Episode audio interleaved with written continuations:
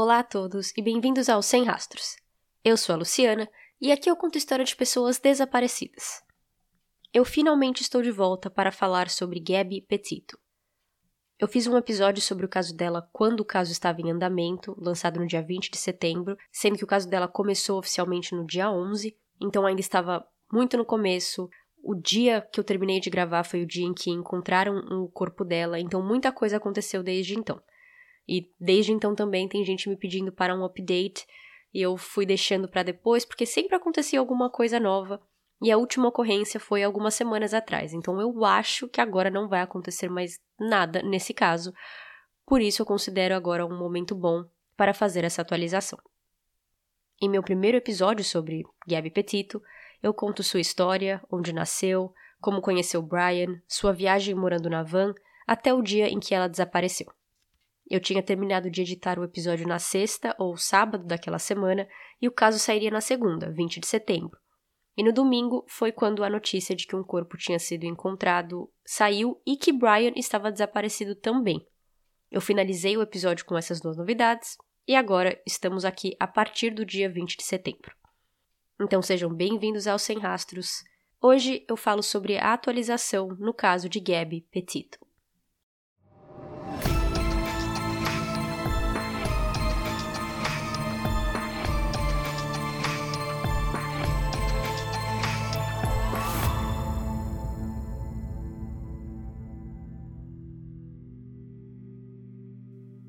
Resumo bem resumido para vocês não precisarem ir lá e ouvir o caso de novo é de que Gabby Petito, de 22 anos, desapareceu no final de agosto enquanto viajava com seu namorado Brian Laundrie, de 23 anos, em uma van. Eles tinham tido brigas durante essa viagem, uma que precisou até que a polícia fosse chamada, e a viagem acabou com Gabby desaparecendo e Brian voltando para a casa de seus pais na Flórida, em Northport, meses antes da data inicial que aquela viagem tinha para terminar.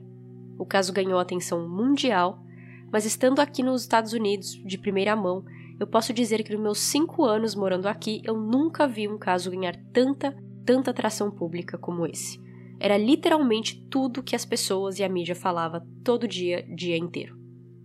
Quando Brian voltou de Utah para a Flórida antecipadamente no dia 1 de setembro, ele se trancou em casa e por 10 dias ele teve paz, porque o caso só foi oficializado pelo boletim de ocorrência da mãe de Gabby, Nicole, em 11 de setembro. Com dezenas de repórteres querendo cobrir a história, a casa de Brian Laundrie se tornou uma imagem conhecida entre todos que acompanhavam o caso, e mesmo com a mídia e policial indo e vindo de lá todo dia, Brian conseguiu fugir. Os pais de Brian, na verdade, chamaram os policiais no dia 17 de setembro para informá-los que eles não viam o próprio filho desde o dia 14 de setembro. E que ele tinha saído de sua casa com uma mochila, mas que ele deixou sua carteira e celular para trás. A partir daqui, começa a atualização com informações que eu não contei no episódio passado. Com Brian sumindo, a investigação tomou dois rumos. De um lado, policiais faziam uma força-tarefa para procurar por ele.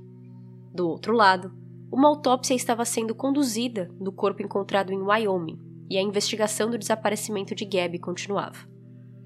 A polícia confirmou que o corpo encontrado no Parque Nacional de Teton, em Wyoming, era de Gabby Petito no dia 22 de setembro, e o corpo tinha sido encontrado no dia 19. Mas como que o corpo de Gabby Petito foi achado? Você pergunta. Brian e Gabby não eram os únicos que estavam documentando suas viagens. Em 19 de setembro, outro casal que também viajava e filmava suas aventuras passou seus vídeos da câmera para o computador, para começar a editar. Eu vou ler para vocês o que esse casal escreveu na descrição do vídeo que eles colocaram no YouTube. Nós estávamos editando nosso vídeo hoje, quando vimos nossas filmagens do dia 27 de agosto, entre 6 e 6 e meia da tarde, no acampamento de Spruce Creek, em Wyoming. Nós tínhamos passado por uma van branca com placa da Flórida, e aquilo chamou atenção porque nós também somos da Flórida e queríamos dizer oi. Quando passamos, a van estava com todas as luzes apagadas e não parecia ter ninguém ali. Depois a gente foi embora e estacionou do lado de fora do acampamento porque não tinha lugar para parar dentro. Eu pausei minha edição e fui me deitar.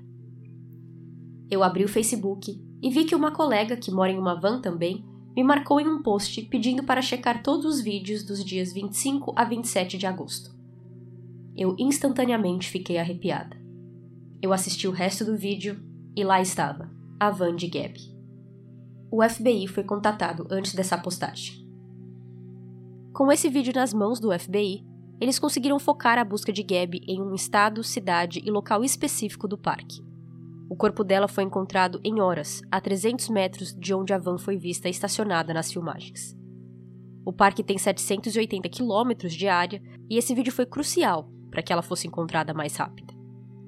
O funeral de Gabby foi feito em Nova York em 26 de setembro de 2021. E em apenas em outubro, durante uma coletiva de imprensa, o legista que fez a autópsia explicou que ela tinha morrido por estrangulamento e que o corpo dela estava onde foi achado por pelo menos três ou quatro semanas. Em outubro, a família criou a Fundação Gabby Petito. Na seção Sobre Nós do website, está escrito que a fundação é uma ONG criada pelos pais de Gabby e que a missão é ajudar organizações locais que ajudam a localizar pessoas desaparecidas e organizações que lidam com violência doméstica. E eles farão isso dando suporte e instrumentos, educando e chamando atenção para a causa. Eles também têm bolsas escolares para ajudar estudantes a entrar em faculdades. O advogado da família de Brian, Steve Bertolino, que fazia os anúncios públicos pela família, porque eles em nenhum momento vieram falar com a mídia, lançou um pequeno comunicado depois que veio essa notícia. A morte de Gabby em uma idade tão jovem é uma tragédia enquanto Brian é procurado por uso não autorizado de um cartão de débito que era de Gabby, ele só é considerado uma pessoa de interesse em relação à morte de Gabby Petito. Neste momento, Brian ainda está desaparecido, e quando ele for localizado, abordaremos a acusação de fraude pendente contra ele. Essa acusação de uso não autorizado de um cartão de débito que Steve está falando é porque nesse meio tempo em que Brian desapareceu, a polícia fez um mandado de prisão para ele, mas já que eles não tinham provas de que ele tinha sido o motivo pelo qual Gabby morreu, por exemplo, eles tinham outro crime para acusá-lo, que era ter usado o cartão de Gabby depois que ela desapareceu, porque ele estava com o cartão dela. A família de Brian tinha um Ford Mustang, que eu não tenho certeza se era de Brian ou do pai ou da mãe, mas eles tinham, e o carro tinha sido encontrado no dia 15 de setembro estacionado perto da Carlton Reserve, que é uma reserva que tem ali perto da casa de Brian.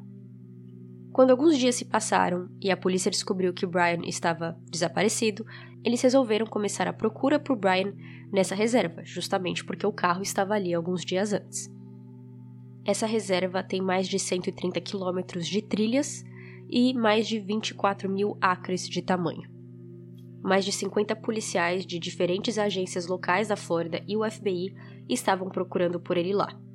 Os pais de Brian também foram entrevistados, levados até a polícia, e a casa dele também foi procurada com um mandado de busca. Mesmo assim, nada foi encontrado, Brian não foi encontrado, e a área da busca mudou, mas também ali pela reserva. No dia 20 de outubro de 2021, restos mortais foram encontrados na Carlton Reserve. Esses restos depois foram confirmados ser de Brian, mas o modo como foi encontrado eu não entendo. Como. Eu não entendo, eu vou explicar. Durante essa procura pela reserva, a polícia fechou o parque para nenhuma pessoa entrar. Depois desse um mês procurando, o parque já estava para reabrir. Então, nisso, na noite anterior, no dia 19 de outubro, os pais de Brian falaram para o FBI e para a polícia de Northport que eles iam para aquela reserva procurar por Brian. A polícia os encontra lá e após uma breve busca, a família e a polícia encontraram artigos que pertenciam a Brian. Eles encontraram uma mochila e um caderno que eram de Brian e andando um pouco ali mais para frente encontraram os restos humanos. Ao chegarem acompanhados da polícia, Chris, pai de Brian, entrou pela área florestal da reserva, enquanto Roberta, mãe, andava por uma trilha. Chris estava andando em zigue-zague, mudando de direção a cada momento, até que ele encontrou uma mochila branca, seca, na área da floresta, apenas alguns metros fora da trilha. Ele não queria encostar na mochila, ele queria que a polícia visse antes, mas sem nenhum policial por perto para chamar, mas com um repórter o seguindo, ele pegou a mochila e levou com ele até encontrar policiais. Os pertences e os restos humanos foram encontrados a 5 quilômetros de distância da entrada do parque. Essa parte que eu não entendo, como que a polícia estava procurando há um mês por ele, sem chance de encontrar, e assim que os pais entram na história, eles acham na primeira busca. O FBI disse que a área onde eles encontraram os restos e os pertences era uma área que até então estava cheia de água. Acho que com os dias, as semanas e a temporada mudando, a água baixou. Ainda assim, não explica como que em um dia os pais conseguiram achar coisas que a polícia estava procurando por um mês e não encontraram. No dia seguinte, o FBI anuncia que, por registros dentários, eles confirmaram que os restos humanos encontrados eram de Brian Long e que as roupas que encontraram também era consistente com o que ele possivelmente estava vestindo. Sobre o caderno que foi encontrado, eles começaram a tentar recuperar as coisas escritas, já que ficou embaixo da água por muito tempo. O caderno estava fora da mochila. A mochila estava seca, mas o caderno estava molhado. E os policiais não souberam explicar o porquê que o caderno estava do lado de fora. Mas eles disseram que iam tentar secá-lo antes de abrir, para ver se conseguiam recuperar qualquer escrita e conteúdo que podia ter dentro. Então foi por isso que os pais ligaram para o FBI, para a polícia, para avisar que eles estavam indo lá no dia seguinte para fazer uma procura própria, porque agora o parque estava aberto para todos. E a polícia decidiu que queria estar junto e queria ajudá-los nessa procura. E, voa lá, encontraram as coisas em um local que até então tinha água. Mas isso ainda não me desce. Rumores saíram de que talvez os pais sabiam exatamente onde o filho ia estar e o que ele foi fazer, que nesse caso seria se matar, e que eles tinham feito talvez um acordo com o FBI para ajudar na busca. Mas o advogado, o Steve Bertolino, disse que não, que isso não aconteceu e que ele aconselhou os pais a não falarem com a polícia. Mas um mês se passou e um legista da Flórida disse que a morte de Brian tinha sido por suicídio com um ferimento de bala na cabeça. O caso fica praticamente fechado a partir daí, porque agora tanto Brian quanto Gabby tinham sido encontrados, infelizmente não mais vivos, mas eles poderiam agora ser enterrados e o caso poderia ser fechado. Mas em janeiro de 2022, o FBI voltou dizendo que eles tinham conseguido revisar o conteúdo do caderno encontrado junto com os restos mortais de Brian e que eles encontraram declarações escritas por ele reivindicando a responsabilidade pela morte de Gabby Petito. Então agora sim, eles podiam considerar o caso fechado e eles falaram que nos próximos meses provavelmente o caso será encerrado, já que agora não tem realmente mais o que se fazer e eles conseguiram provas meio que concretas de que Brian tinha sido culpado pela morte de Gabby. Em janeiro desse ano, o FBI publicou um relatório final de apenas uma página falando que essa investigação seria finalizada em breve e com uma linha do tempo das coisas que aconteceram, como quando Gabby desapareceu e foi achada e como quando Brian desapareceu e foi achado. O relatório termina dizendo que eles não acreditam que mais ninguém está envolvido na morte de Gabby Petito, apenas Brian, e por isso que a investigação será finalizada em breve. Eu sei que esse episódio ficou muito mais curto e rápido do que o primeiro, mas porque o primeiro eu realmente expliquei tudo sobre Gabby, sobre a vida dela, e aqui é só o que aconteceu desde então. O que parece que é muita coisa, mas são coisas picadas e que a polícia não se abriu muito sobre. O FBI até agora não explicou completamente o que realmente eles encontraram de restos mortais de Brian, por exemplo. Eles nunca liberaram a autópsia completa do legista, por exemplo. E tudo bem, porque esses casos ainda estão abertos e tem certas informações que nós, o público, não precisamos saber por pura curiosidade. Apenas pessoas envolvidas no caso e a família. Se mais para frente a gente puder ler um relatório mais completo ou se eles vierem com mais novidades, eu posso postar no Instagram. Mas eu acho bom também fechar esse assunto, fechar esse caso e deixar ambos descansando, porque realmente tudo que tinha para ser achado nesse caso foi achado.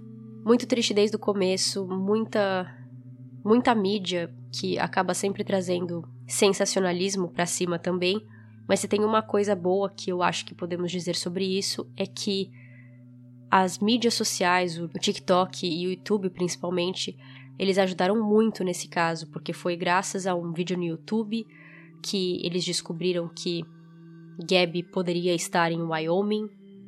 Foi graças a um pessoal do TikTok que a polícia começou a descobrir que Brian tinha pegado carona aqui e ali, que ele tinha dito que estava viajando sozinho, ou que a noiva dele tinha ficado para trás.